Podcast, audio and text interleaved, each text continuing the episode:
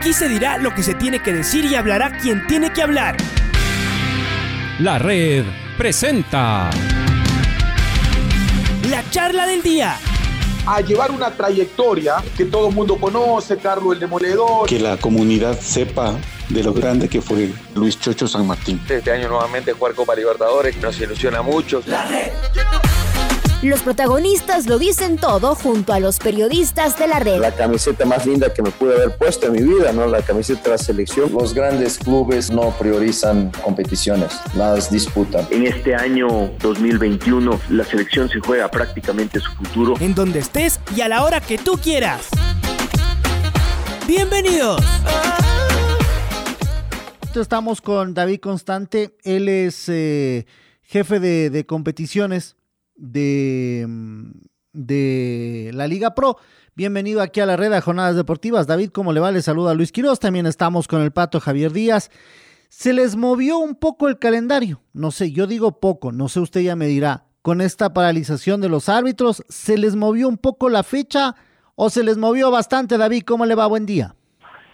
Un gusto saludarlos a todos. Luis, Pato, buen día. Buen día a la audiencia selectiva de ustedes. Este, se mueve, sí se mueve, pero contemplemos que cuando nosotros armamos nuestro fixture o calendario en la última semana de diciembre, primera de enero, teníamos que contemplar temas de pandemia, temas de eliminatoria, desfases por paralizaciones, ya nos pasó en el mes de marzo-abril, nos vuelve a pasar ahora por un tema de paralización de los árbitros, se nos mueve pero estaba contemplado. Recuérdense que también se contempla o alineamos nuestras competiciones con la competición de la Copa Ecuador, no se jugó este año, entonces teníamos un fin de semana donde estamos ubicando o corriendo las fechas que faltan de nuestra competición en la fase 2. Ah, eso vino bien entonces, claro, ya no se jugó la, la Supercopa Ecuador, entonces eso vino bien para poner esta una fecha ahí, David. Sí, o sea, no es que vino bien, porque nosotros la contemplamos dentro de una organización, pero luego de lo que pasó el año pasado con la pandemia y jugar un campeonato en cinco meses, pues aprendes, te dejan aprendizajes y hasta ahorita nosotros teníamos contemplado que podían pasar cosas, ¿no? O, inconvenientes y, hasta ahora vamos bien, alineados a lo que queremos, este, a cómo queremos culminar. Es decir, no, no habría necesidad de, poner algún miércoles como se especulaba, David. Eso depende y la verdad depende de hoy. Si ah, si, llegase el, eh, el, representante del Ecuador a clasificar a la final, es muy probable que yo mañana esté poniendo un calendario con día miércoles. Ah, ya, porque la final se juega a fin de semana, ¿no es cierto? Claro, tendría, se ajustaría esto. Sí, la final no se ha movido. Ah, la final de, la... de la Copa Libertadores, la, final única, claro. Ya, sí, que es el, la última fecha de, la, de nuestra competición. Entonces ahí ustedes tal vez adelantarían la fecha, David. Sí, haría un movimiento para adelante, eh, las correría desde la fecha que estamos actualmente y las comenzaría a correr y meter un miércoles. Eso es todo. Y en lo que respecta a finales, si hay, no se mueve el calendario, entonces, si hay finales. No, en lo absoluto. Están manejados tal cual, 5 y 12. Y esto es la organización, esto es lo que ustedes siempre tienen por A o B motivo, por alguna circunstancia, esta vez fue los árbitros, puede haber circunstancia de fuerza mayor por el tema de la pandemia, entonces siempre estaban contemplando esto, David. Sí, efectivamente. De hecho, estamos trabajando en el calendario del, próximo año y ahorita. Independientemente de cómo le vaya a la selección, estamos trabajando en un calendario para optimizar, hacerlo revisar con todas nuestras nuestro comité directivo de la Liga Pro para ver cuál es la opción más viable. David, ¿cómo están organizando ya estos estos partidos piloto? ¿Decidieron ya cuáles serán los partidos de la décima fecha, los pilotos que ustedes tendrán con público? 102. El día lunes tuvimos una reunión, una mesa técnica, donde expusimos un poco nuestro protocolo, el cual pues en teoría ellos lo han revisado, tienen, un, tienen una muy buena aceptación, es muy probable que nos den una, una uh, un positivo en un 30% de, de aficionados en los escenarios, dependiendo de la capacidad de los mismos. Ellos solicitaron hacer pilotos, puede ser en Quito y en Manabí, ellos quedaron en confirmarlo, si es en Quito tenemos dos opciones, que es la Independiente Manta o Aucas Católica. Y si es en Manabí, y está confirmado por parte del COE Nacional que sea en Manabí, sería de, Delfín Barcelona. Definamos esto. Eh, ustedes son los encargados. El COE dice, no sé si estoy hablando bien, mi, mi estimado David. El COE les dice, ustedes se encargan de la organización y ustedes coordinan con los clubes. Es decir, si algo pasa, nos pegamos con ustedes, la Liga Pro, no con cada club. ¿Algo así es, David? A ver, primero, ¿por qué se hicieron estos pilotos? Porque es una petición, lo hicimos igual con los partidos simulacros el año pasado cuando arrancamos la competición, no sé si lo recuerdan, tanto en Guayaquil y Quito.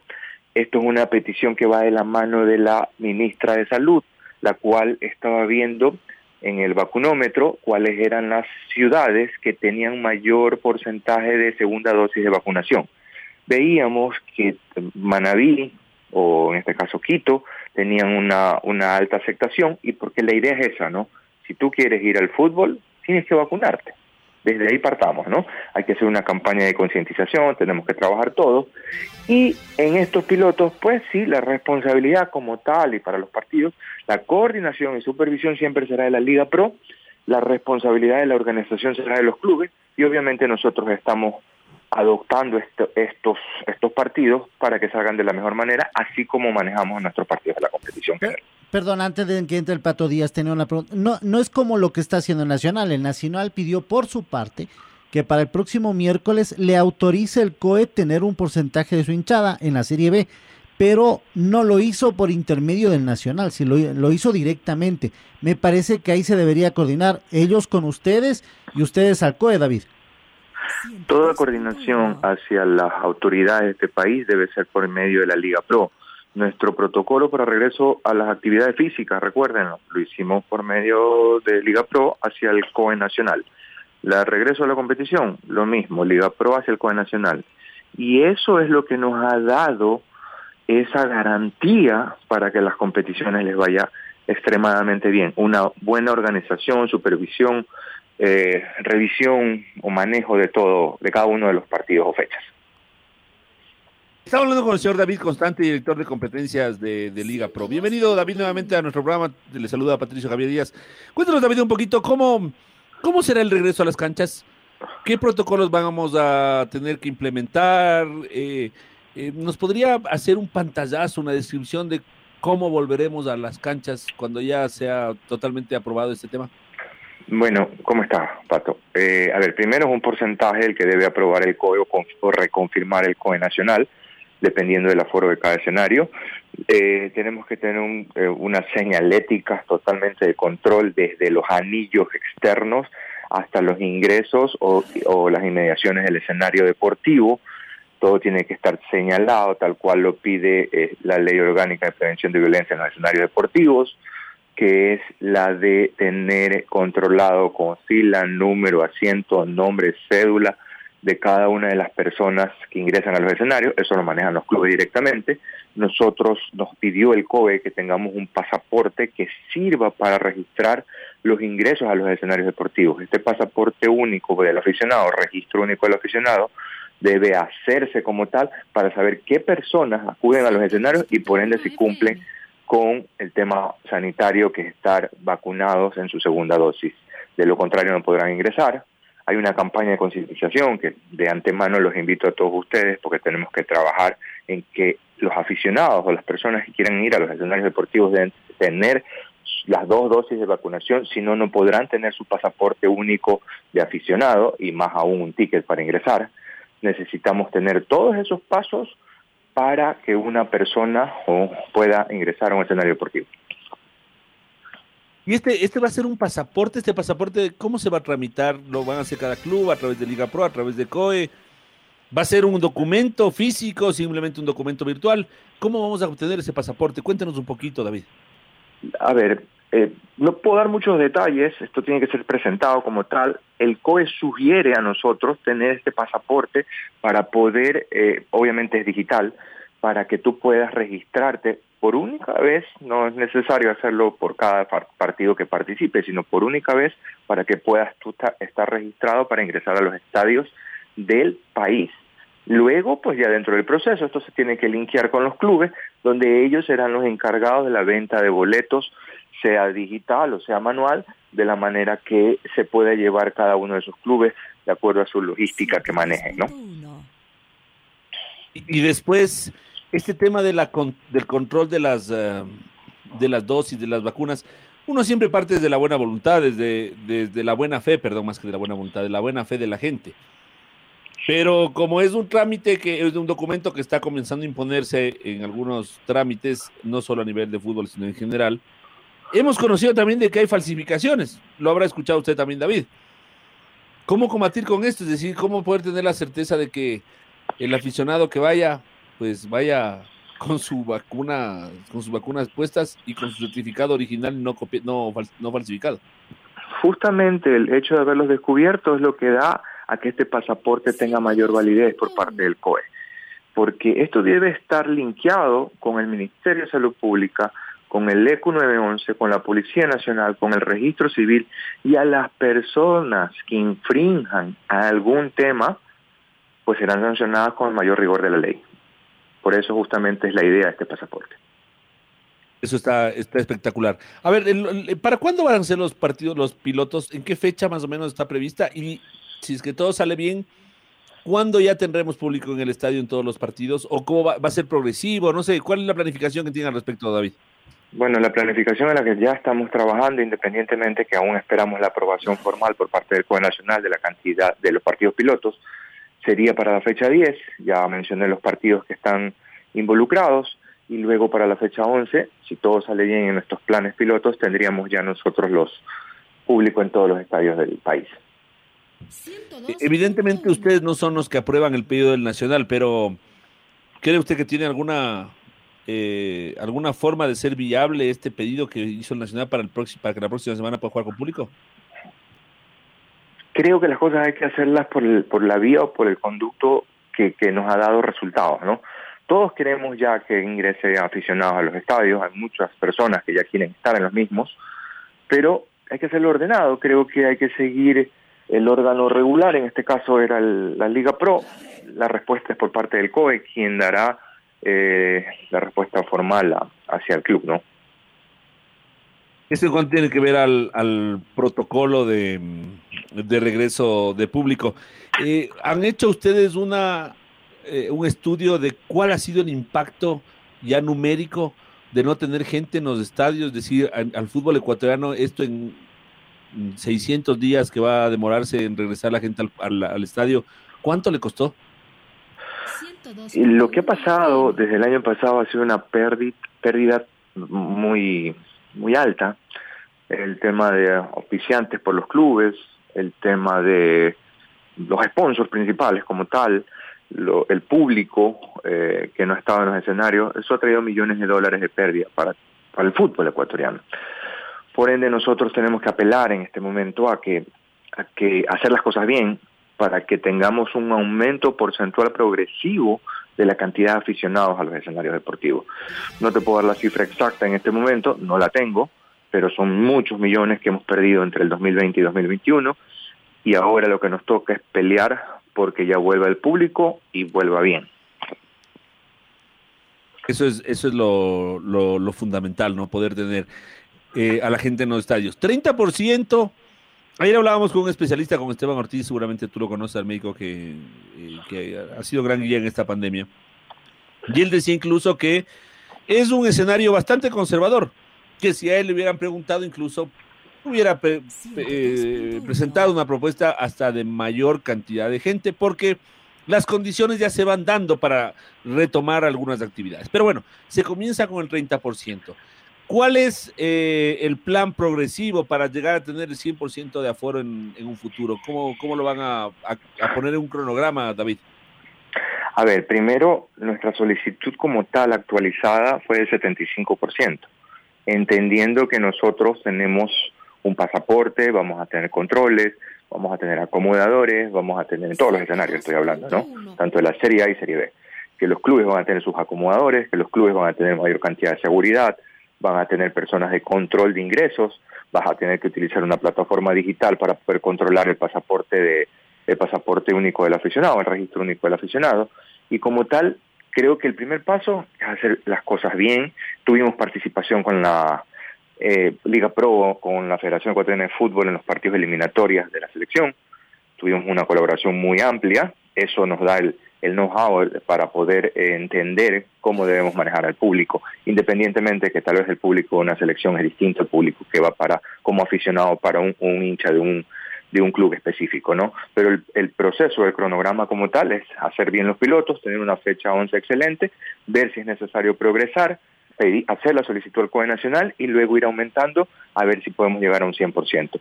Esa es la idea, ir progresando paso a paso, pero tenemos que empezar bien. El primer paso es los, partidos pilotos hacerlos de la mejor manera. Eh, tengo esta sensación de, a, ver, nosotros hemos sido bastante críticos con algunas cosas de Liga Pro, pero también hemos reconocido las cosas que se hacen bien. Y tengo la sensación, David, de que eh, eh, es esta, esta ala de Liga Pro la que mejor se ha manejado, la que tiene, la que se mueve más por temas científicos, temas eh, em, estructurales, ¿no es cierto? O sea, el protocolo que ustedes hicieron de bioseguridad para volver primero a las, a las prácticas y luego a la competencia, no ha sido perfecto, pero porque no hay cosa perfecta en el mundo. ¿ah?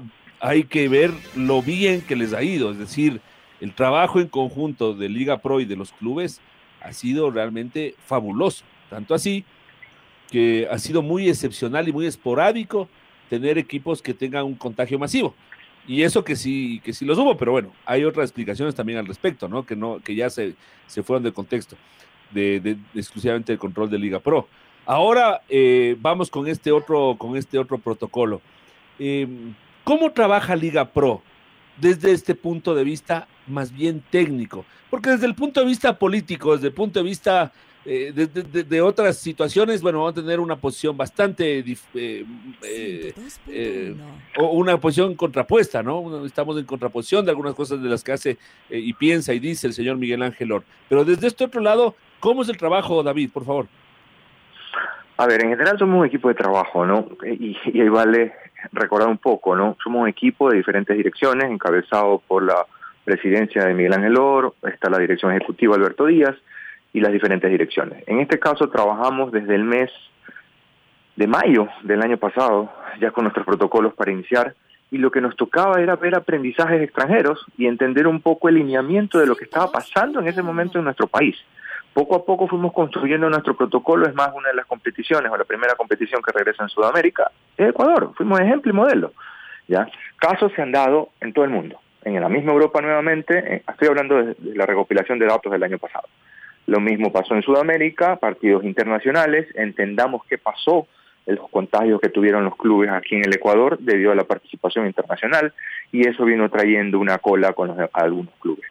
Pero en sí los controles han sido totalmente extraordinarios. Le agradezco también porque sí es, tal cual hemos hemos trabajado dirección de salud comandando esto, la dirección de competiciones, seguridad, comercial, legal, todas juntas para trabajar en un buen protocolo en, unos buenos protocolos y ahora estamos trabajando en el final con una, con una solicitud del 75%, pero tiene que estar definido el tema de la bioseguridad y los clubes tienen que volver a colaborar a que todo se maneje de acorde a la solicitud que están aprobándonos.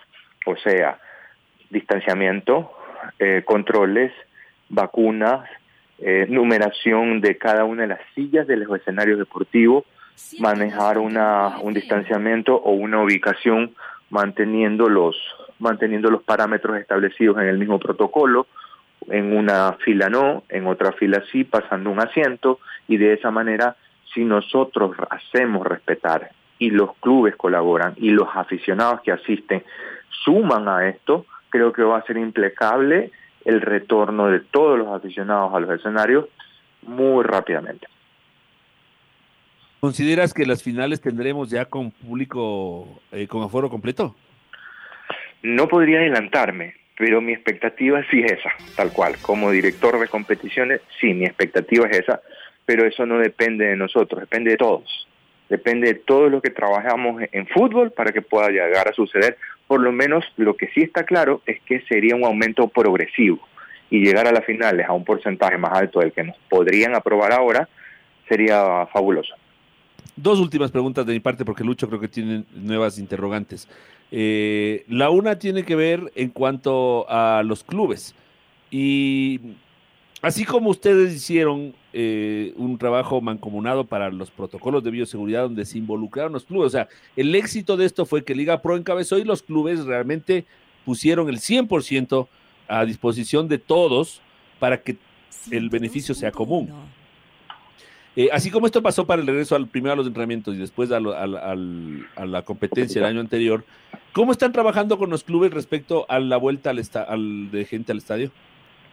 Bueno, de hecho esta semana tenemos una reunión con todos los clubes para poder conversar al respecto de qué, eh, cuáles han sido los lineamientos. Insisto, no está nada aprobado formalmente, no ha llegado todavía ningún, uh, ninguna autorización formal y tenemos que es trabajar en base a lo que sabemos. Y lo que, y lo que estamos haciendo es, es que los clubes comiencen a ordenarse en cada uno de sus trabajos ya a nivel de seguridad, de controles, infraestructura, eh, salud, sanitario como tal, ¿no? Y para eso nos vamos a reunir el día de mañana con los clubes para poder tener una un mejor lineamiento y tener todos el mismo concepto de lo que buscamos, de lo que queremos y lo que debemos hacer. Y mi estimado David, esta pregunta es un poco, un poco álgida. Eh, la hago con todo el respeto a la persona, por supuesto, David Constante, con quien hemos tenido una muy buena relación y yo espero seguirla manteniendo, David. Eh, eh, pero de todas maneras, esta pregunta la tengo que hacer.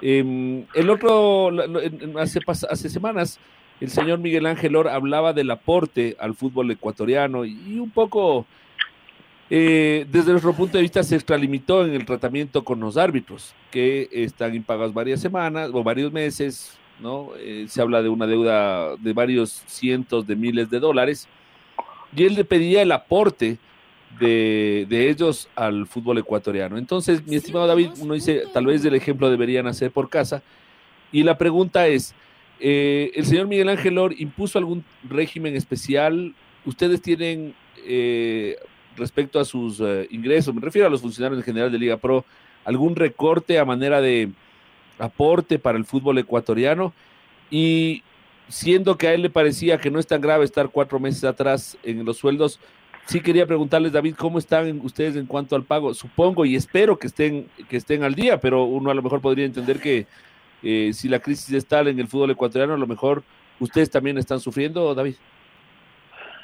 A ver, eh, los que trabajamos en fútbol entendemos la realidad, no, no solamente de que existe la Liga Pro, desde que por lo menos tengo uso de razón y trabajo en el fútbol, la situación siempre ha sido complicada, siempre. Me pasó en un club, eh, te pasa, te puede pasar en la Liga Pro, pasa en la Federación. Son temas bastante delicados para responder, pero como tal, cuando estás en esto, hay algo, hay algo más allá de, de, lo económico, que es lo más, que es muy importante que es la pasión que nos hace estar acá, ¿no? Yo, dentro de mi área, que tiene que ver con la, con la competición, se maneja un poco todo lo que es oficiales de partido, hay personas que han querido venir hasta sin sueldo por trabajar acá, por trabajar y estar en ser parte del fútbol. Periodistas, me imagino que también, cuando empiezan sus primeros pininos, también a veces les toca. Hay situaciones complejas y creo que la pandemia nos aniquiló a muchas industrias a otras tal vez las revivió y, vendieron más de lo normal, hablando del tema pandemia, al fútbol lo tocó muy fuerte. Y es un tema bastante delicado, lo que le pasa a la cablera, lo que le pasa a las dueñas de los derechos de televisión, los title sponsors, lo que les pasa a Liga Pro, lo que pasó a Federación, lo que nos pasa a todos los que estamos involucrados en fútbol. Por eso te digo, es un tema bastante delicado, pero dentro de esta situación yo creo que siempre lo mejor es el diálogo antes de llegar a un quiebre en una relación dialogar es la mejor vía para evitar estos inconvenientes. Se hizo todas las gestiones posibles dentro de la medida de lo que tienes. Tampoco puedes ofrecer lo que no existe en el momento. Y yo creo que son aprendizajes, más allá de que tal vez no deberían haber pasado, son aprendizajes, pero tenemos que todos luchar por una misma vía, que es la mejora del fútbol ecuatoriano por el bien de todos, ¿no? David, eh, estábamos viendo una entrevista y escuchando también al principal de Gol TV y él manifestaba que se está hablando con las otras cableras, sobre todo la cablera nacional. Me parece que por ahí hay algo, algo bueno, ¿no? Él decía que están en buenas tratativas, que el, cambio de dirigentes, directivos, jefes, eh, está dando una vuelta a este malentendido tal vez que tenían de lado y lado y que podría restablecerse, no sé si a finales de este año o para el 2022, ya nuevamente estar con esta cablera. Es decir, en algo ayudaría también en el tema económico, David.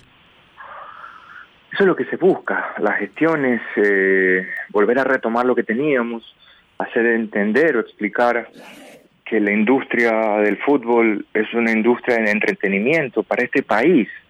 Todos vivimos fútbol, más allá de que hay muchas cosas también muy importantes o relevantes de, información en el mismo, ¿no? Pero usted trabaja en fútbol, yo trabajo el mismo y tenemos que luchar para que se den esas cosas. Van a ser el mismo año, no el próximo, pero esas noticias son positivas para todos ayuda mucho también ver los protocolos de la federación, tal vez que tomar protocolos internacionales para este tema del regreso a los estadios y, sobre todo, no sé si la idea y algo, y esto estaba pensando David, al principio, ¿ustedes solo hinchada local o también arriesgarse con hinchada visitante en los partidos? A ver, primero, siempre es bueno saber lo que pasa al exterior, no solamente en Sudamérica, sino a nivel de Europa. De hecho, así empezamos nuestro protocolo de, actividad, física. Ah, hemos trabajado con la federación, sobre todo en los partidos ahora de eliminatorias. Es un aprender y, ganar también o aportar de alguna manera en el conocimiento que uno tiene o lo que ha visto o ha visualizado de experiencias internacionales. Eh, y sí, estamos, hemos cogido de todo para trabajar un protocolo que debe ser práctico. Distanciamiento, control sanitario y sobre todo el tema más importante, si no estás vacunado no ingresas. Punto. Y con respecto a, las hinchadas, pues es un tema que lo está discutiendo el COE, que puede ser más viable, que puede ser que, puede ser que no, puede ser que sí, pero yo todavía no tengo una respuesta eh, confirmada de cómo se va a manejar ese tema. David, gracias por su tiempo. Cualquier momento estamos en contacto. Un abrazo. Gracias a todos ustedes. ¿ah? Muy buenos días. Gracias a David Constante, que es eh, director de competiciones de la Liga Pro, dándonos a conocer algunas novedades importantes. La red presentó la charla del día. Un espacio donde las anécdotas de actualidad deportiva se revelan junto a grandes personajes del deporte. Quédate conectado con nosotros en las redes de la red. Síguenos como arroba la red Ecuador y no te pierdas los detalles del deporte minuto a minuto. Escúchanos en vivo en TuneIn y en los 102.1 FM en Quito. ¡Te esperamos! La red.